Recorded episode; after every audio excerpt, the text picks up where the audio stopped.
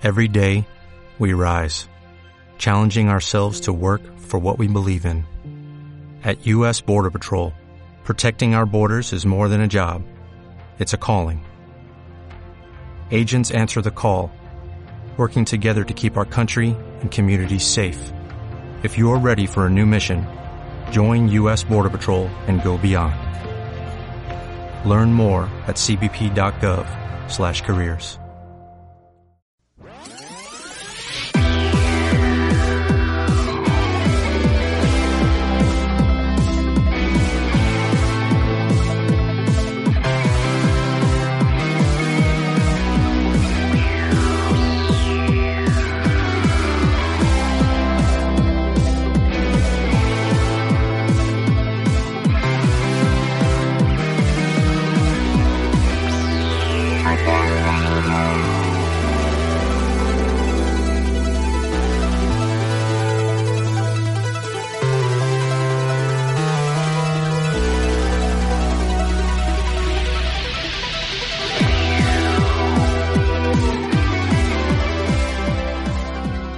a Hotel Vader, el programa d'oci alternatiu de Ràdio 4, que sona tots els divendres a les 10 de la nit. Tota l'actualitat del món dels còmics, els videojocs, els jocs de taula, la fantasia i la ciència-ficció de la mà de qui us parla, Benja Amorín i la seva colla de Bad Assis.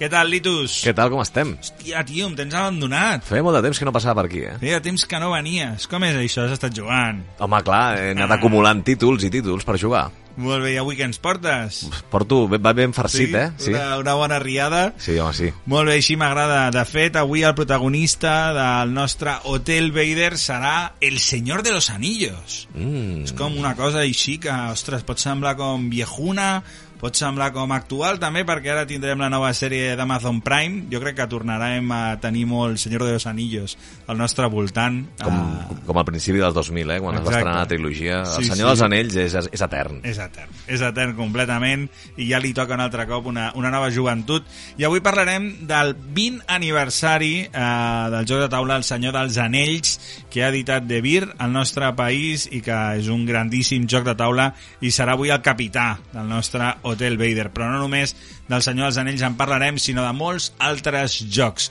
així que què, estàs preparat per llançar daus, Litus? I tant. Doncs som-hi!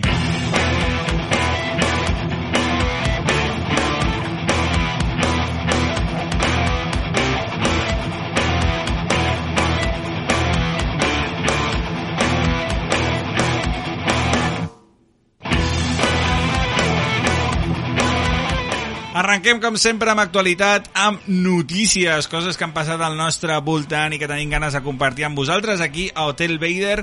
Litu, jo no sé si en tens alguna, però jo tinc algunes per explicar-te, eh? Com per exemple, bé, doncs ja saps que han sigut els Oscars, doncs eh, fa no res, no?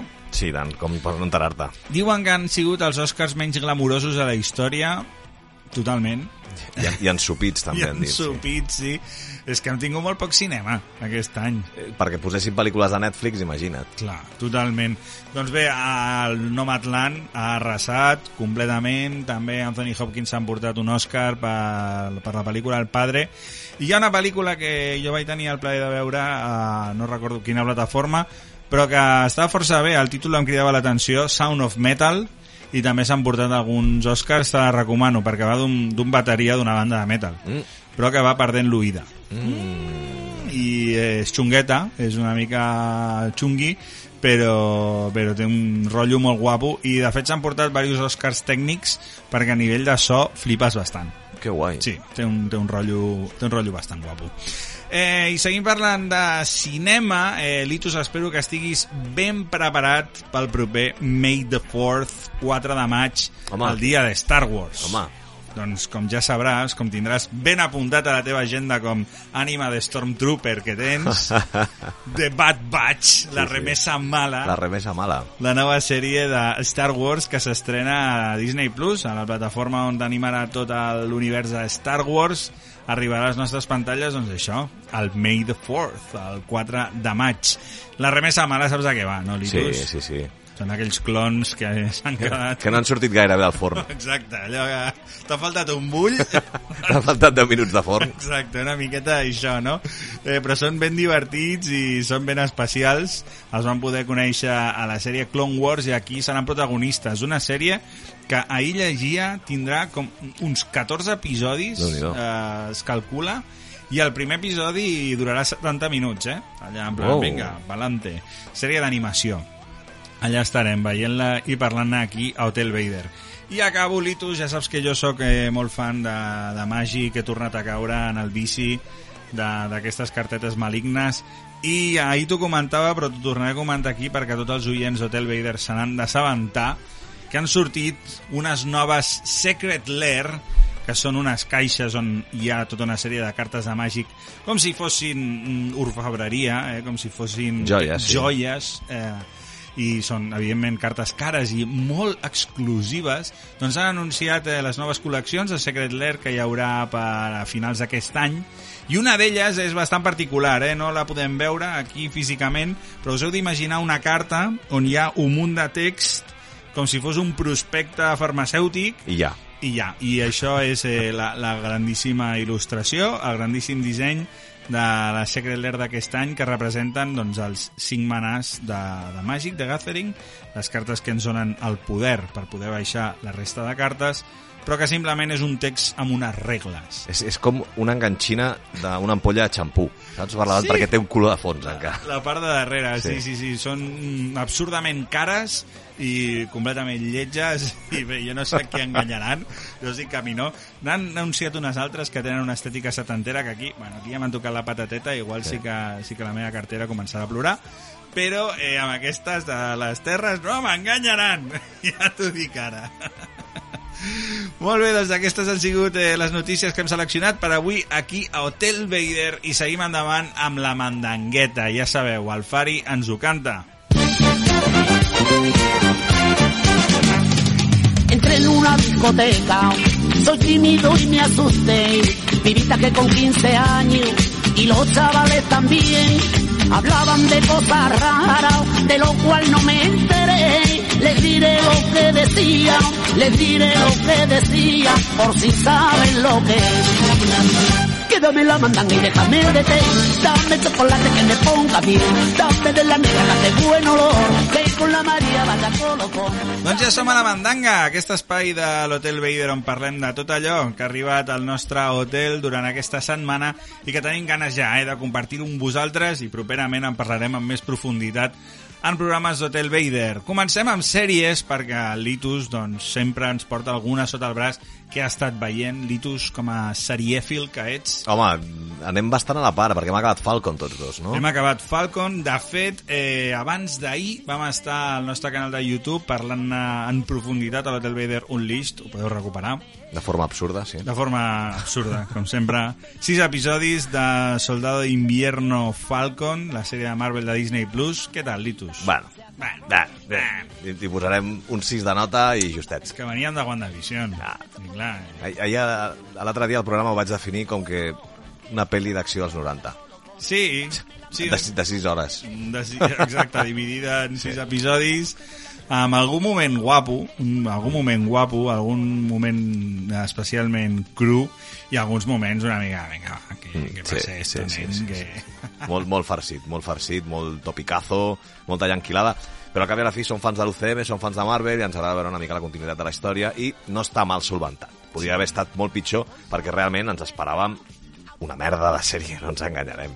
Sí, ens esperava una sèrie realment fluixa, però al final la veritat és que el nivell de qualitat eh, mig de l'UCM sempre és mm, força alt. Mm. Després, clar, és com que hi ha coses que són normals i hi ha coses que són meravelloses, però no tenen cap producció per mi que diguis, buah, esto és un pastel. No, no arriba a aquest nivell ni... No, no, exacte. És a dir, el que passa que estem molt mal acostumats. Vull dir, ens han donat coses superproduccions, però clar, a nivell tècnic, tot el que són les escenes d'acció són una passada. Vull dir, no, no, no, no, es pot, no, no li pots dir res completament. A partir d'aquí podríem parlar dels personatges, d'escenes que no, no aporten res a la sèrie...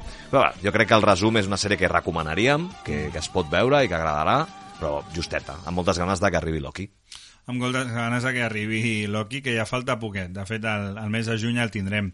La que cada vegada ens està sorprenent més, eh, almenys a mi, és Invencible. Sí. Avui s'acaba la Sí. sèrie, el seu vuitè episodi, i, ostres... em, Sí, per la gent que la, conegui, que la gent que la conegui, no la conegui, és una adaptació d'un còmic que és de Robert Kirkman. Kirkman, exacte, que és l'autor també de guionista de Walking de Dead. Walking Dead, del còmic, eh? I de la primera temporada, també em sembla que l'està involucrat dintre de la sèrie Walking Dead. Los muertos vivientes. Los Muertos Vivientes, correcte. I la podeu trobar a Amazon Prime i és una adaptació del còmic, és, és una sèrie d'animació, però realment quedeu-vos fins al final del primer capítol, perquè al·lucinareu.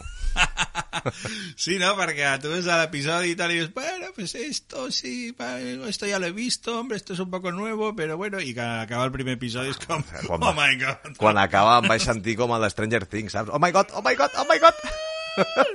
¿Vas al día o què? Em falta, em falta un, i, però avui, avui remato tot. Vale, perfecte, doncs sí, molt, molt contents. I de fet, el proper Hotel Vader Unleashed, el nostre canal de YouTube, eh, parlarem en profunditat d'Invencible. Així que apunteu-vos la data que allà hi serem, però molt recomanable, eh? Tant si heu llegit el còmic com si no, de fet és molt fidel al còmic, eh, sorprendrà, sorprendrà. I eh, no sé si tens alguna cosa més, tu, Litus, a sèries. Jo et volia parlar ràpidament del documental d'Heroes del Silencio. Com no? Silencio i Rock and Roll, que l'hem tingut a Netflix, es va estrenar, de fet, per Sant Jordi, va ser un gran regal de Sant Jordi. Eh, jo el voldria recomanar a l'audiència, als que els agradi Heroes del Silencio i també als que no, perquè realment no és tan habitual trobar documentals de bandes del nostre país que tinguin una història mm, bastant interessant, que explica com és el cas d'Heroes del Silencio, no? encara que potser la, la veu de Bumburi o la, la seva personalitat se'ls faci una mica estomagant, eh, el, el documental val la pena, perquè explica doncs, tot el que va viure aquesta banda, que més enllà de que musicalment interessin més o menys, són una banda que ha marcat un abans i un després al nostre país, no només per l'estil, sinó també per ser l'única banda que ha aconseguit eh, obrir-se mercat a Europa, cantant en castellà. Eh, allà el teniu, Silencio Rock and Roll, Héroes del Silencio a Netflix. Seguim endavant, han arribat alguns videojocs, com per exemple Nier Replicant, que és un remake d'un videojoc molt guapo, i la veritat és que ens ha agradat força, en Víctor ens en parlarà d'aquí a uns dies. I també ens ha arribat un llibre que també li agradarà al Víctor, precisament, i probablement fem una entrevista amb el seu autor properament, que es diu Neurogamer, que analitza el que ens produeix neuronalment jugar a videojocs. Un doctor, que a banda de ser doctor de neurologia, és un friki dels videojocs, i ens ho explica tot, però a un nivell eh, mm, com molt tècnic, però s'entén molt bé. I, I en plan, però cerebral, cerebral, eh? Vull dir, allò, esta parte de tu cerebro se estimula cuando juegas este tipo de juegos i aquest rotllo, molt interessant.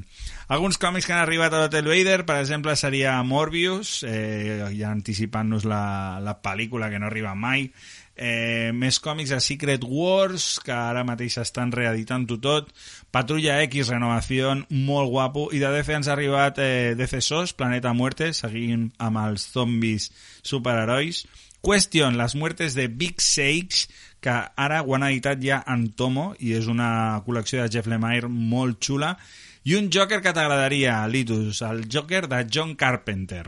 Que té com Oh. un rotllo, sí, sí, Oh. molt misteriós, molt, molt xulo. Altres cosetes ens ha arribat el nou còmic de Marsupilami, capturat un Marsupilami. Dels Barrufets també coses noves xules, com el de Barrufets al poblat de les Noies, una història d'aquestes que sempre tenen aquell deute pendent, eh, els Sí. Barrufets. Sí, sí, sí. I Mutafukaz, un nou còmic de d'e-books eh, molt, diguem, molt gangsta i... Però jo he vist una pel·lícula d'animació, De. Mutafukaz? Ah, pot ser. Diria que sí. Pot ser és un personatge tot negre, ell, Sí, així mig una- gangsta, mig... sí, em sembla que sí. Pues sí, sí. eh, tenim el còmic entre mans i la veritat és que està, està ben guapo. I de jocs a taula, doncs ja tenim entre mans la nova col·lecció de Magic the Gathering Strixhaven, que està ambientada en una acadèmia de màgia, ens podia recordar una miqueta a Hogwarts, i que està agradant molt, i després també alguns jocs que han arribat, com per exemple la nova expansió de Role Player, la de, la de Minions i, i Fiends i Amiguitos, No, no recordo com, com l'han traduït, eh? la, la, la segona expansió, sí. eh, Plata, un joc de cartes molt xulo, i Cielos de Metal, com no, ah. un joc en solitari que ho està patant brutalment, que és una mena de Space Invaders a taulell. Sí. Doncs de tot això i molt més us en parlarem en propers Hotel Vader, però ara el que toca és descobrir qui dimonis és un dels autors de jocs de taula més reputats de la història. Crec que encara no havíem fet cap qui dimonis és d'un autor de jocs de taula. No. I estic molt content d'inaugurar-ho amb el senyor Reiner Nícia. Què dimonis és? Reiner Nícia.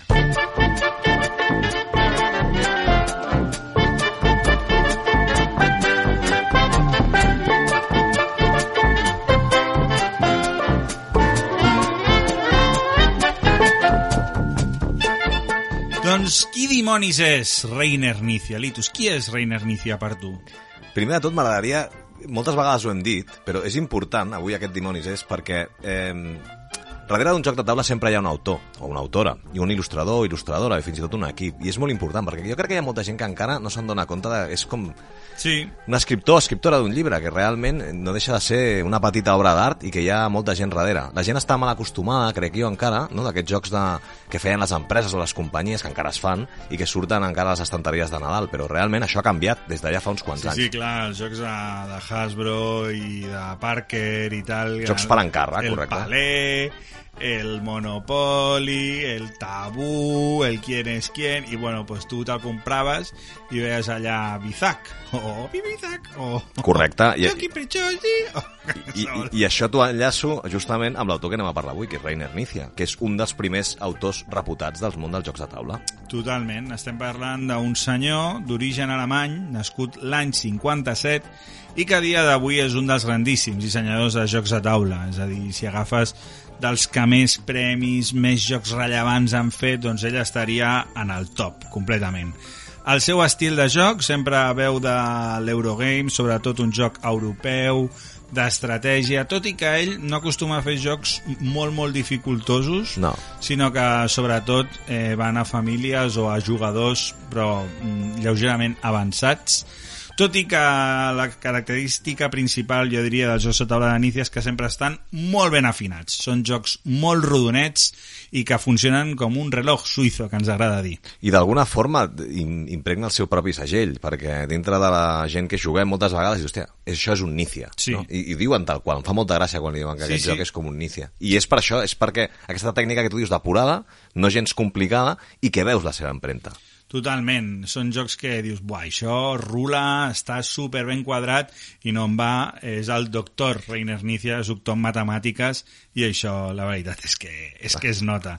El tio té ni més ni menys que uns 700 jocs publicats, que no és un Wow. moc de pap, eh, i n'ha fet molts, i entre els que més destacarien, per exemple, és Keltis, que va ser guanyador de Spiel de Jares, l'únic Spiel que ha guanyat, però déu nhi Tigris i Eufrates, Modern Art, Ra, Samurai... Però jo personalment sóc més fan del que acostuma a fer Reiner Nícia amb les cartes, perquè té un estil molt personal i el tio combina aposta, faroleo, eh, li agrada tocar molts pals, no? Per exemple, a mi em flipen Colossal Arena, el, el Battle Line, Chotentot de Nara, High Lo- Society, no? High Society, el Taj Mahal, que és una obra d'art, Los Cities, Kingdoms o, o el Blue Moon Legends, que és un, és un LCG, eh, un dels primers que van sortir mm. i, i té moltíssim rotllo. I també té jocs eh, com abstractes increïbles, com el Genial, jocs superfamiliars molt bons, com el Pico Pico, i ara s'ha posat també amb els Legacies i ens ha regalat un My City que la veritat és que l'he disfrutat moltíssim. És a dir, que a més a més el tio és polivalent Sí, sí. eh? i to, amb tot s'atreveix. Porta des dels 70, si no m'equivoco, no? Fent jocs de taula. porta un, un munt d'anys. Ara viu a Anglaterra i a més cada dia està més sonat, perquè també... Per les corbates que porta, Sí, dius? per les pajarites i tal. Això, és pajarites. I el joc del que anem a parlar avui suposa un, un hito en su carrera, una, una cosa molt particular, ja que l'any 2000 va treure el joc de taula del Senyor dels Anells. Reiner Nícia tampoc crec jo que sigui l'autor que més jocs de llicència ha tret, però aquí teníem aquest joc que, a més a més, era completament cooperatiu. Anem a investigar què és aquest El Señor de los Anillos de Reiner Nícia, que estem d'aniversari.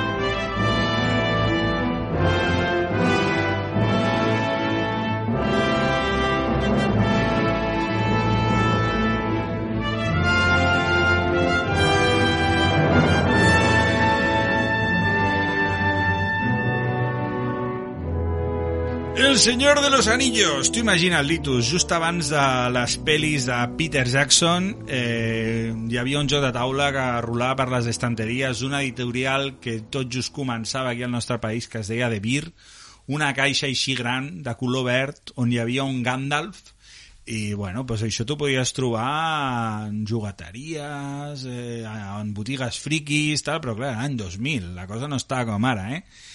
I aquell joc de taula es va fer molt popular, va vendre moltes còpies al nostre país. Per lo que eren jocs de taula llavors. Clar, no hem d'oblidar que el 2001 eh, va ser quan es va estrenar també al cinema la trilogia de Peter Jackson del Senyor dels Anells Clar. i això va ser un boom brutal perquè era Totalment. com, de cop i volta el joc es va tornar merchant directament de la pel·lícula i, i, i anava absolutament per, per unes altres vies perquè l'estètica del joc tot l'art gràfic, si no m'equivoco l'il·lustrador es diu John Howe que és un dels il·lustradors clàssics del Senyor dels Anells, Sí. que també va participar en la pel·lícula, eh? crec, com a, com a Sí. il·lustrador i de més. Sí, sí, sí. Però era com, aquest Senyor dels Anells encara mama molt del llibre i no, no té res a veure amb la pel·lícula, però es van juntar els astres, no? I, i De Vire va ser el, el primer joc de taula que va publicar, si no m'equivoco. Sí, diria que si no és el primer... Eh... Si no va ser el segon, però eren dels primers. va sí. ser un, un dels primers i va ser una aposta força particular. Doncs tal com comentàvem, és un joc completament cooperatiu. Això és una cosa que avui en dia tenim bastant interioritzada, però en aquell moment era revolucionari. Era molt estrany jugar un joc de taula on o tots guanyàvem o tots perdíem. Correcte. Però clar, com havies de representar, si no, el senyor dels anells, si no era d'aquesta manera? Quan el que fem és ser la comunitat de l'anillo, posar-nos en la pell dels hobbits intentar mm, derrotar les forces del mal llançant l'anell al món del destí. Doncs sí, d'això es tracta El Senyor de los Anillos, un joc de taula que dura pues, entre una hora, fins i tot pot arribar a les dues hores si t'allargues molt, i que eh, el que fa és recórrer totes les novel·les, les tres novel·les, des de que els hobbits surten de la comarca fins que en el joc intenten eh, tirar aquest anell, no sempre amb èxit, perquè no és un joc de taula fàcil, que diguem. No, no és que sigui molt complexa de reglament, No, però eh, és tot un repte guanyar. És tot un repte guanyar i a més, bueno, després pots incrementar la dificultat, baixar-la, està, està... Incrementar-la, em faltava això. doncs ens posem en la pell dels quatre hobbits, de Frodo, Merry, Pippin, Sam i un cinquè hobbit, que només són les novel·les, que és Gordo, uh Mhm. -huh. que pues, la majoria de gent no el teníem controlat, o jo que també llegia les novel·les tampoc me'n recordava d'ell, sincerament, perquè passa bastant desapercebut. I eh, el que fem és anar passant aquests, aquestes aventures en diferents taulells, això està molt guapo, perquè tu comences l'aventura, bueno, primer vas a una sèrie de llocs, eh, diguem, uh, bons per tu, refugios seguros, però a la mínima ja estàs a Mòria, i has de creuar Mòria, no? I després uh, estàs a l'abismo de Helm, i després te'n vas a El Antro de l'Aranya i acabes a Mordor, i bueno, pues, campi qui pugui, no? Un dels jugadors serà el portador de l'anell, que bé, com a bon portador de l'anell, eh, quan està molt xunga la cosa, se'l pot posar i fer-se invisible, però això afectarà a que els Nazguls i Sauron s'acostaran més a ell perquè l'estan identificant. En què consisteix el joc? Doncs, com dèiem, l'objectiu dels jugadors està ben clar, destruir l'anell, però poden perdre de diverses maneres. Poden perdre si el corazón del portador del anillo se corrompe absolutamente, si tarden massa en fer les coses, és a dir, que hi ha tota una sèrie de condicions de victòria i de derrota. I a partir d'aquí anirem creuant els diferents mapes, però no us imagineu un joc modern de miniatures on realment anem per caselles, sinó que és una cosa un, un pèl abstracta. Sí. Té, té el segell Nícia. Té, és molt nícia en aquest aspecte, que és el que parlàvem abans. És a dir, bàsicament hem de resoldre, hem de passar les magres, no? I Sí. és com gestionem el passar les magres abans o millor i com sortim de, de passar les magres millor o pitjor. I Exacte. això és, és així. És un joc de patir, com el Sí. Señor de los Anillos. Sí, sí. Tú, tú vas a sufrir, más o menos, o, o mucho o muchísimo. Però, clar, i d'anar passant-se la pilota, escolta, tio, que jo mal, estic xunguíssim, porta l'anell una estona, Sam, que, que Sí, la sí. vida ja no me da. Vull dir, representa molt bé aquestes coses. Realment està molt ben trobat. Eh, us ho explicarem, us farem 5 cèntims. És una gestió de cartes. Sí. Eh, simplement, cartes amb icones. Cada jugador tindrem unes cartes amb unes icones que, per anar avançant en el track d'història, per dir-ho d'alguna forma, imagineu-vos, eh, estem en, en aquest taulell que ens descrivia el Benja, que és Moria, i hem de passar Moria i hem de fer avançar com un, un petit token que hi ha al taulell.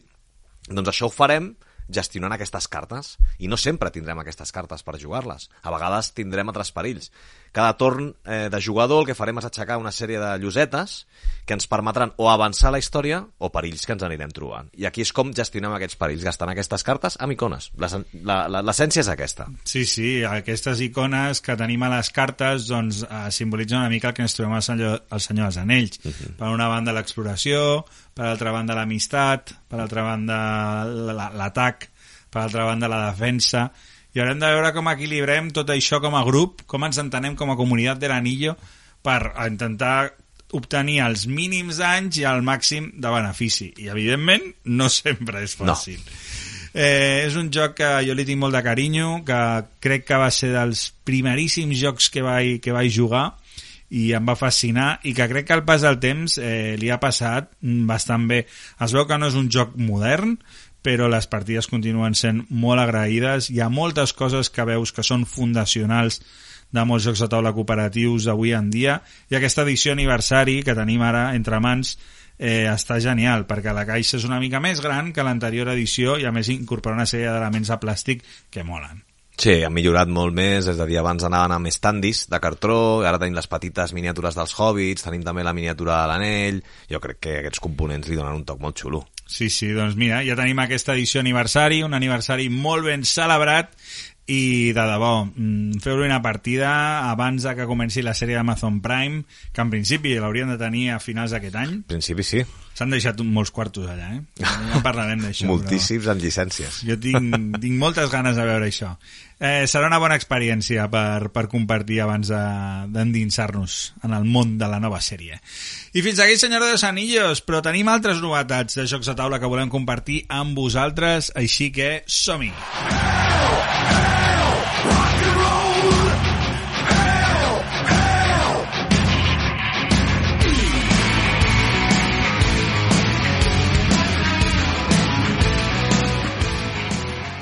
Molt bé, Litus. A veure, tant que has jugat aquests dies, eh? A veure, explica'm tot això que, que has jugat perquè necessito veure quines són les novetats i a veure si em faràs gastar calés, perquè ets molt perillós, tu, eh? Sempre et faig gastar calés. Ets molt perillós. Però tu també a mi. Estem apatats, doncs. Sí. Litus, a què has jugat? doncs avui et porto un joc que tenia moltes ganes d'encetar i és uh, Vampire Heritage. És un joc de 2 a 4 jugadors que ha tret aquí l'editorial DMZ Games i això pels nostàlgics com jo, en els que, els que ja parlem una miqueta de canes, quan als anys 90 vam començar a jugar al joc de rol de Vampiro la Mascarada, és un regalet, perquè és molt xulo. Home, estèticament jo l'he obert, m'he mirat les cartes i mira que jo a Vampiro he jugat de gran, no en els 90, que era quan s'havia de jugar i ja tenia molt de rotllo, eh? Clar, eh, de cop i volta no, surt això de que sortirà un joc de, de Vampiro la Mascarada i, i mola moltíssim. I et veus que l'art gràfic és una passada i com l'han cuidat i, i què és això. I no ens situem en una època actual, és a dir, juguem en l'època que és a... Dintre del joc de rol existia a l'edat oscura, que era l'altra versió que jugaves a l'edat mitjaval, era el dark, a les Dark Ages, com es diuen. Llavors aquí és on comences tu realment en, quan jugues en aquest joc. La gràcia de, d'aquest joc, com hem comentat alguna vegada, és que és Legacy. És a dir, té una petita part Legacy, és a dir, anirem jugant i anirem alterant les cartes. Anirem posant enganxines, anirem donant la volta a cartes i ens anirem trobant coses, cada aventura tindrem uns petits taulells diferents, perquè realment el que representem és com l'influència dels vampirs han anat afectant amb fets històrics des de l'època mitjaval. Ostres, que guapo. Sí. Què passa? Clar, a veure, us he d'avisar, perquè jo realment, quan, quan anava a jugar aquest joc, eh, quan me'l vaig començar a mirar en el seu moment, jo, ja ho sabia quan el vaig obrir, és que m'imaginava una càrrega temàtica brutal, no? una Meritrash, no? que anem parlant en aquest Clar. programa, i no, No? surprise, no, és un Eurogame. És un Eurogame? Té moltes... O sigui, és que pràcticament totes les mecàniques són d'euro. O sigui, fort. I realment, crec que hi ha molt Eurogame que poder jugava en el seu moment als 90 a Vampiro i que li hauria de fer un cop d'ull, això, perquè realment es sorprendria moltíssim. És a dir, eh, intentaré explicar-t'ho breument. Cada, cada jugador, a cada partida, portem un clan. Els clans vampírics, doncs cadascun d'ell té les seves històries i les seves inquietuds Brujar, i les brujar, seves mogudes. brujar, brujar. Brujar... Bueno, aquí juguen també amb els clans antics, vull dir, que, que no pertanyien a la camarilla, que eren els Chimitze, la Sombra, Gangrel, en fi. Eh, cadascú juguem amb una carta de clan. Llavors, cada torn, el que farem nosaltres és abraçar un humà. L'abraç- L'abraçar significa el, el convertir-lo Convertir-lo. convertir en vampir. Llavors, nosaltres el que farem amb aquestes cartes és ficar-la a sota de la nostra carta inicial, la carta de Sire, que es diu el Sire és perquè representa que jo estableixo un vincle amb l'humà amb el que he abraçat, estableixo un vincle molt personal. Però bàsicament el que es redueix és un combo d'icones. És a dir, jo aniré activant personatges que els aniré muntant com si fos en piràmide i aniré aprofitant les seves icones per fer una sèrie de mogudes en uns taulells. Aquests tres taulells es juguen de forma diferent. Doncs hi ha un que avances en un track que si no has avançat suficient et dona menys punts al final de la partida, hi ha un altre que és per majories, que el que fas és que representa com influenciem els, exèrcits, els exèrcits de l'Europa a l'est perquè ataquin a un lloc o a un altre i tu mouràs realment peons Vale. no sé, que aquests taulells aniran variant. I això després es representen que hi ha uns fets històrics que, bàsicament, no tenen molt de pes temàtic perquè es resoldrà amb icones, és a dir, el que tingui la majoria una tipologia d'icones o hagi aconseguit un petit objectiu molt enfocat a gestió de recursos, doncs s'emportarà aquella carta que al darrere tindrà una petita recompensa i que alterarà, alterarà la partida. Bàsicament és això, però hi ha una cosa que m'ha agradat moltíssim, que és que no agafes un clan vampíric i el portes durant tota la crònica, durant tota la partida, sinó que aquest clan vampíric després estarà a disposició teva. És a dir, jo puc haver jugat amb el clan Brujac, com deies abans, però en la següent partida, en ordre de com hem acabat aquesta anterior, triarem Nous quin clan clans. portem. No, no, és que tu podràs portar el clan que jo he portat. Vale. Representa que som com vampirs que influenciem els clans vampírics per eh, executar totes aquestes mogudes dintre la història. Llavors mola molt, perquè tu pots estar millorant un, un, un mazo de cartes d'un clan, però després potser m'aprofito jo d'aquest mazo Ah, de cartes. que bo, que I això bo. és molt xulo. Dir també que un cop has acabat la crònica, et, crec que per com va, et queda un joc construït superxulo. Perquè, re- sí, perquè tindràs totes unes cartes ultrapotents, tindràs un joc molt, molt, molt guapo. Jo, aix- això és el que, el que veig venir. Encara estic a meitat de campanya. Però també t'he de dir que TMZ Games va treure un, un petit paquet per resetejar, resetejar la campanya i poder-ho tornar a jugar. M'he enrotllat una miqueta, eh? però és que, clar, per mi això Vampiro em, em té el cor robat, ja ho saps.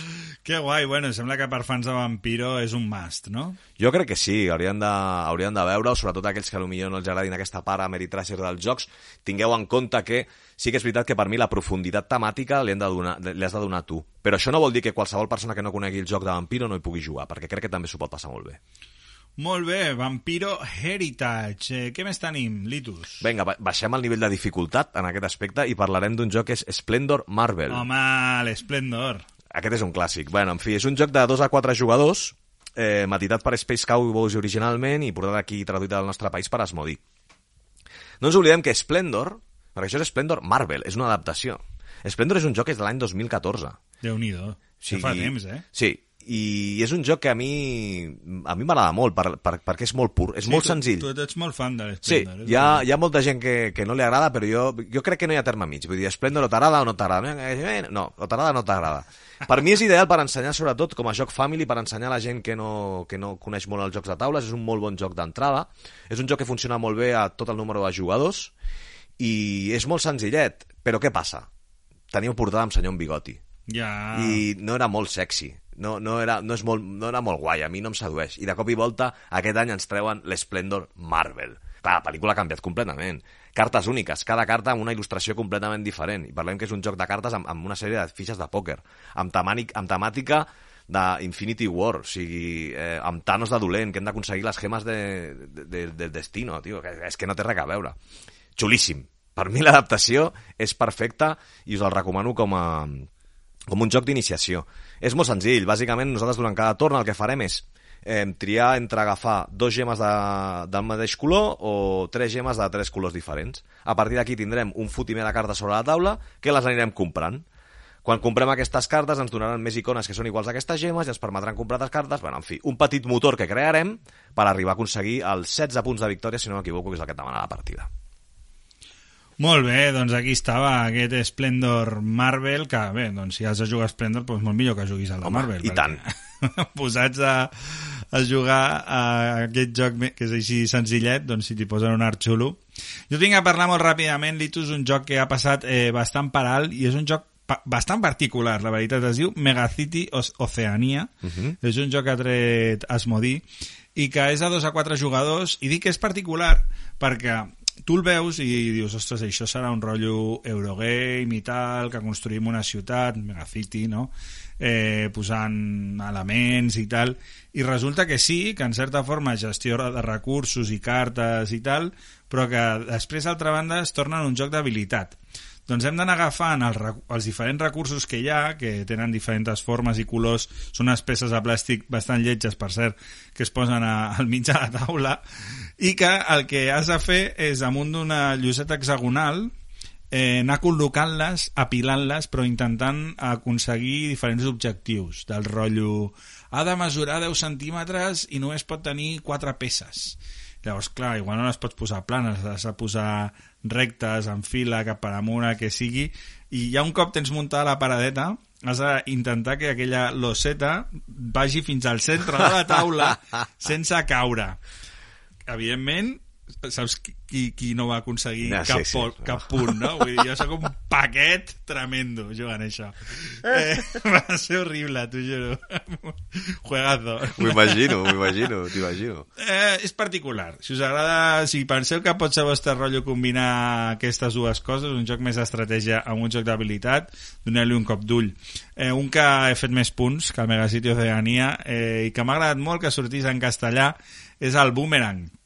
És un joc de caixa petita que ha tret SD Games aquí al nostre país, Boomerang Austràlia, el primer que, que ha editat, que és el clàssic, i es tracta d'un roll and write, però que en comptes de fer roll, eh, fas draft. Llavors és un draft and write. Eh, funciona amb cartes, i el que fem és eh, fer unes rondes de draft amb set cartes i apuntar en un paper, eh, que és el mapa d'Austràlia, eh, el que ens ha sortit, perquè les cartes el que són són cartes de ciutat i tenen una sèrie d'icones que has d'anar combinant, per exemple, parelles d'animals o activitats físiques a l'aire lliure o coses de natura.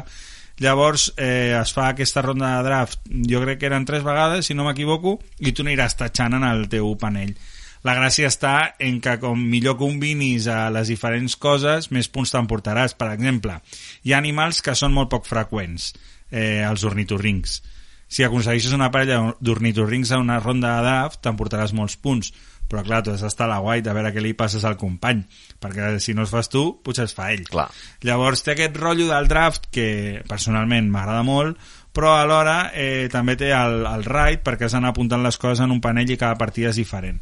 A mi la veritat és que no sóc molt fan del roll and ride, però aquest, amb la mecànica de draft, m'enganxa més i fa que l'experiència de joc sigui més xula. A més, les il·lustracions i tot és molt bonic, així que jo crec que un gran encert per part de SD. De fet, tu tens algun joc de SD Games també per parlar-nos avui. Home, doncs avui sí, et parlo d'un que m'ha agradat moltíssim. Ja el coneixia, ja, ja l'havia provat, que és Aeon Zen. Aeon Zen és un joc que va sortir l'any 2016 i que no havia sortit encara en castellà al nostre país i realment va ser una molt bona notícia quan SD Games va anunciar que el trauria. Perquè mm, eh, l'editorial mare, diguéssim, va traient cada any, m'atreviria a dir-te, com una espècie de d'oles, no? de, de temporades de, d'Aeon Zen. O sigui, Sí. realment de caixes en tenim un fotimer Zen. Però SD Games ha agafat i ha tret el joc bàsic amb les dues primeres ampliacions integrades. vull Tot dir. junt, sí, sí. Exacte. Veureu que poder té un preu una mica elevat, però que sapigueu que ja porta dos expansions, que realment, en el preu que té, si ho compréssiu per separat, us sortiria moltíssim més car. I com funciona? Com em va passar a mi al seu moment, Com- quan el vaig comprar a Essen fa 4 anys, crec. Doncs mira, ara t'hagués sortit molt millor i en castellà. A veure, Aeon Zen és un joc d'un a quatre jugadors i és amb la mecànica de deck building, aquest que hem d'anar construint-nos el, el nostre propi mazo de cartes. I mola molt perquè representa, és col·laboratiu, 100% col·laboratiu. Mhm. I el que farem és que eh, estem en una ciutat que tenim que defensar-la d'un bitxo, d'un bitxo cabró que et ve a rebentar-la. Monstre, no, Monstre, no. però són mags. I són mags que hem de defensar la ciutat. Clar, mola molt perquè les mecàniques, cada, cada criatura contra la que lluitem té mecàniques completament diferents i té el seu propi mazo de cartes que et faran les, les mil i una per enderrocar-te la ciutat.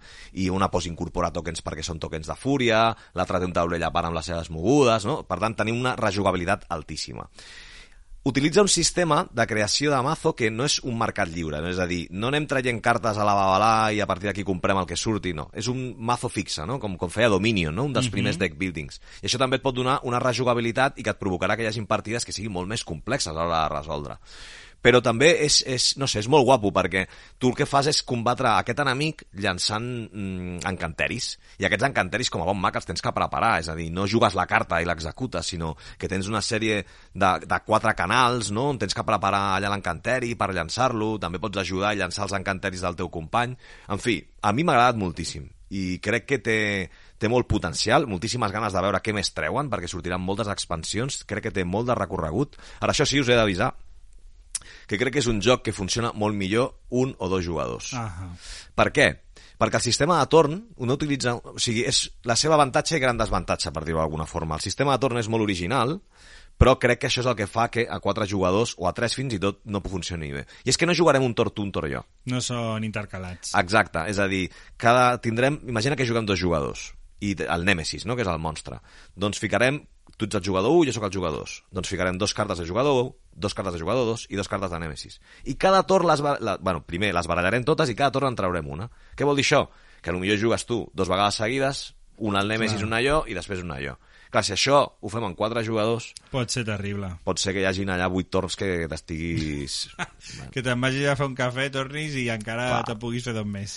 és, una, és una cosa molt guapa perquè et permet eh, construir estratègia, perquè hosti, el. Nemesis aquest torn ja ha jugat, venen quatre torns nostres, ens permet fer això, però clar, quan ho jugues a quatre jugadors pff, es descontrola i es pot arribar-se a fer pesat. És l'únic punt negatiu que, que li trobo. Molt bé, doncs amants dels jocs de cartes, de construcció de baralles, a Eon Zen, ja sabeu, un cooperatiu molt interessant. Jo vaig molt ràpidament, Litus, cap a coses que són una mica al revés. Eh? Jo crec que com més siguem a la taula, més bé ens ho passarem. Es tracta de Guarro Peak. Vinga, ahí. Guarro Peak, ja el nom t'està flipant.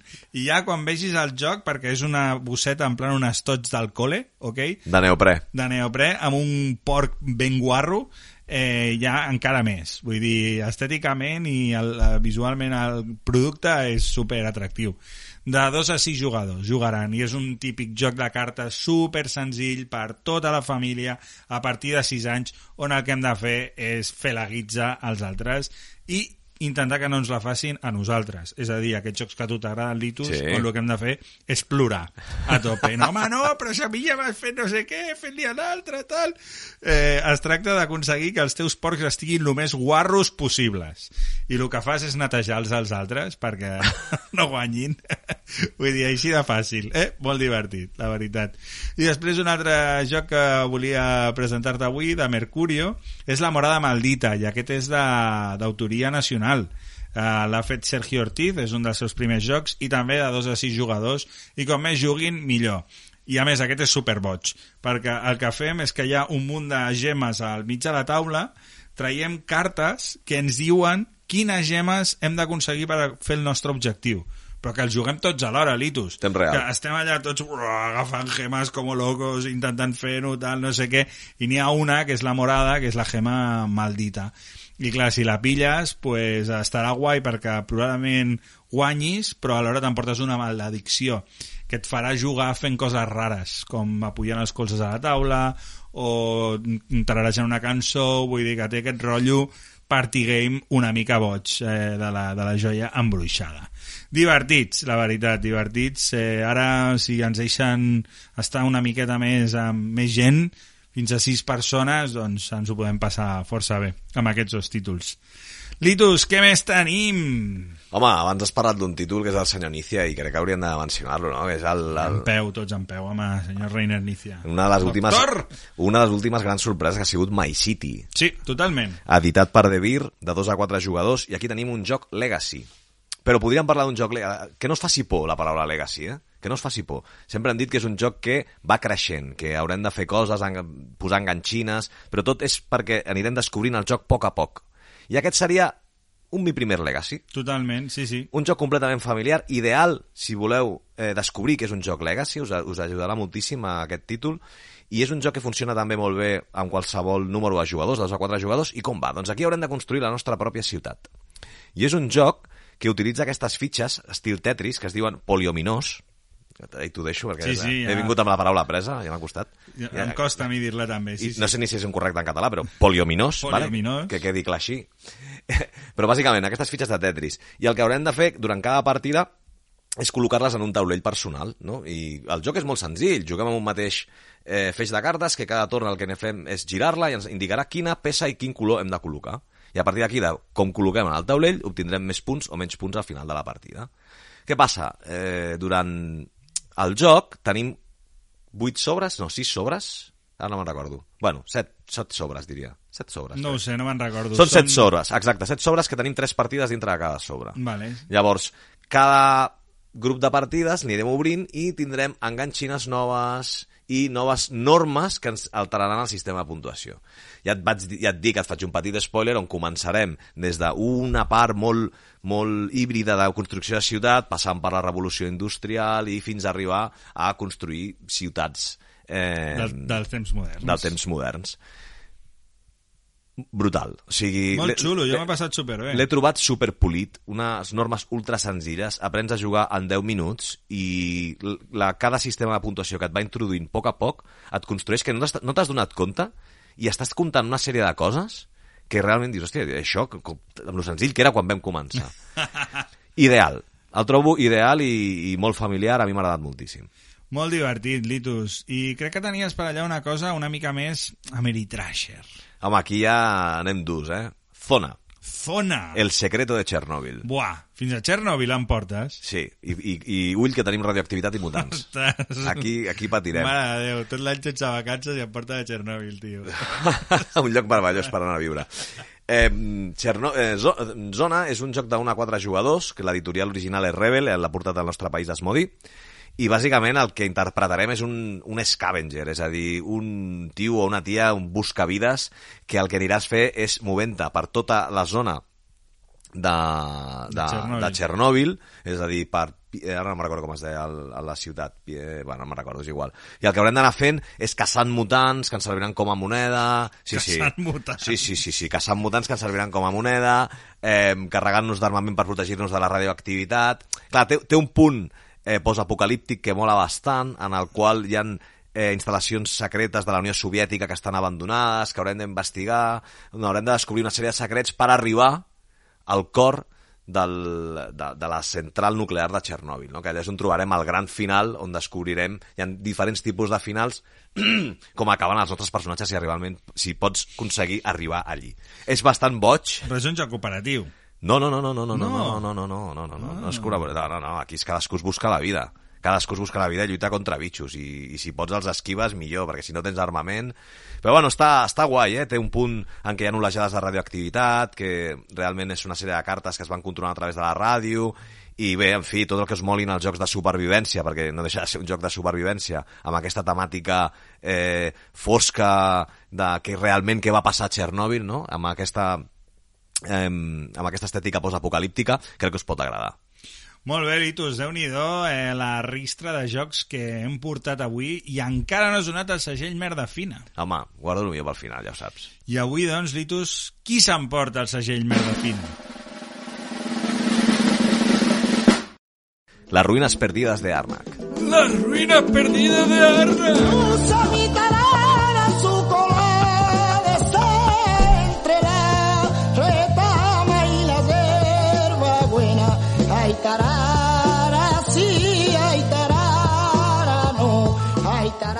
Les ruïnes perdides de Arnak era un joc que estàvem esperant. Eh, va ser el, el joc... Va ser l'any passat? No, va- perdona, fa dos, de fa dos anys. El joc que més la No, va no, patar... l'any passat. Va ser l'any passat? L'any passat, l'any passat. Sí, sí, l'Essen passat. Essen passat, doncs va ser el joc que més la va patar Essen, del que més se'n parlava. I era un joc molt esperat en, en el nostre país, de, era, és de la mà de CG i de Vir, ens l'ha ens l'ha portat aquí traduït. Que, que, que xulo és, quines mecàniques que té. És que... És guapíssim, ho té tot, eh? És bonic, és entenedor, és rejugable i eh, està esgotat. ho té tot. ho té tot. Vull dir, si el volem comprar, ara mateix està complicat, però... Tranquils, volverà. tranquils, tranquils, perquè el juny, sembla que el juny, o almenys la, durant l'estiu, el tindrem un altre cop aquí. Exacte. Perquè jo crec que aquest joc ha vingut per quedar-se. L'estètica és preciosa, recorda una mica el que són les pel·lícules de- d'Indiana Jones, no? Sí. En, busca del corazón eh, salvaje en la, la, en la jungla, no recordo com es deia la pel·lícula, però és igual, té tot aquest rotllo. jungla, eh, portaavions, Sí. no? Eh, És que ho té tot. Monstres, maies, tot aquest rotllo, no? Tot, un còctel pulp de, de, del, Sí. sí. del rotllo jungla i del que et puguis trobar, ho té allà. No té nazis, això s'ha de dir, uns nazis mai haguessin anat malament. Però no oblidem, és un joc de gestió de recursos. És a dir... Sí, sí, totalment. Exacte, vull dir, té una mecànica de deck building on farem una petita construcció de mazo amb poques cartes, tampoc una bogeria, té col·locació de treballadors i realment guanyarà el jugador que tingui més punts al final de la partida. Sí, sí, eh, és a dir, que el plantejament tampoc sembla tan original, però en quant al jugues, sí que li veus moltes coses que dius, ostres, que, que, que bé m'ho estic passant, mm. que entretingut que és, quantes opcions i que clares, no? Vull dir, té, té com... Clar, perquè et diuen, tinc que anar a investigar la jungla, però de cop i volta tens que gastar cartes que tinguin icones de vaixell perquè és l'única forma que t'arribarà que farà, podràs arribar allà. Però a l'altra vegada també tens que aconseguir tokens de brújula, que és el, el que tens que pagar també per entrar allà. I de, de, en certa manera, això amb els objectes aquests legendaris que, que pots trobar, aquests artefactes, et fica dintre la partida. Realment sents que estàs una miqueta dintre la jungla, no? El combatint contra monstres, que també mm. tens que fer-ho. A mi m'ha agradat molt, i sobretot m'agrada molt perquè és un joc que t'exigeix molt. És a dir, i això no estic dient que sigui difícil, és a dir, que per treure-li la màxima rentabilitat al teu torn, per poder fer el màxim de coses, tens que pensar-t'ho una mica. Sí, sí. Perquè comences la partida i sembla que ah, estic fent poques cosetes perquè estic col·locant aquí el treballador i no faig gaire, però realment després, quan van passant els torns, i ho tens més encarat, fas un munt de coses. Totalment. I, i, i aquest és el, el microèxit que rep el teu cervell de uau, uau, uau, estic empalmant accions, sóc un puto crac. I Sí, no, sí. a vegades no, perquè jo palmo. Però, però, però em sento així.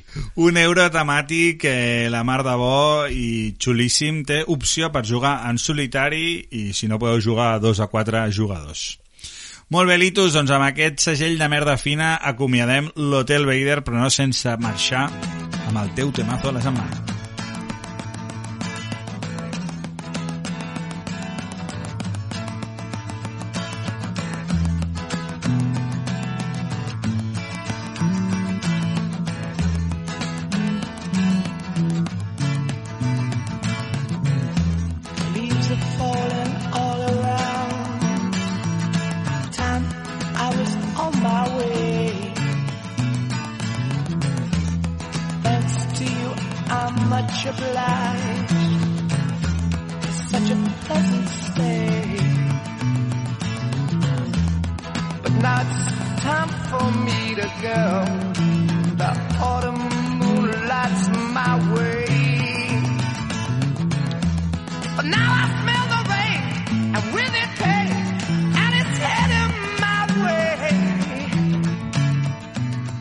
Doncs acomiadem l'Hotel Vader fins aquí. Moltes gràcies per escoltar-nos una setmana més a Ràdio 4 Litus. Què estem escoltant ara mateix? Home, Led Zeppelin, Rumble On. Rumble On? Què és això? Home, és un tema que va dedicar Led Zeppelin al Senyor dels Anells. També els agradava el Senyor dels Anells, a Led Zeppelin, el d'Anícia. Home, al Danícia, clar, al Danícia li han dedicat, per suposat.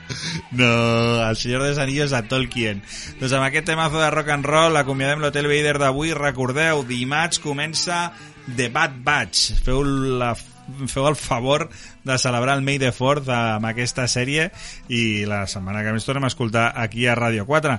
Ens acomiadem amb Led Zeppelin Litus, que vagi molt bé. Adeu. Cuida molt, bon cada setmana a tothom. Fins la setmana que ve. Adeu! Around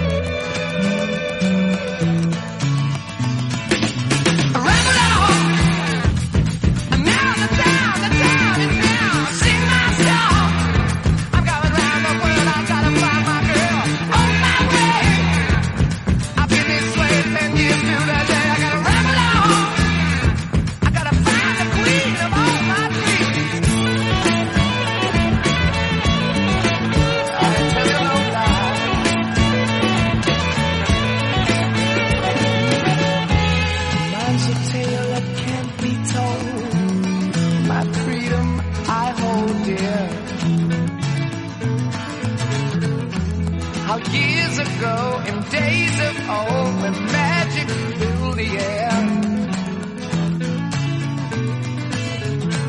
Just in the darkest depths of morning, I met a girl so fair. But Gollum, the evil one, crept up and slipped away.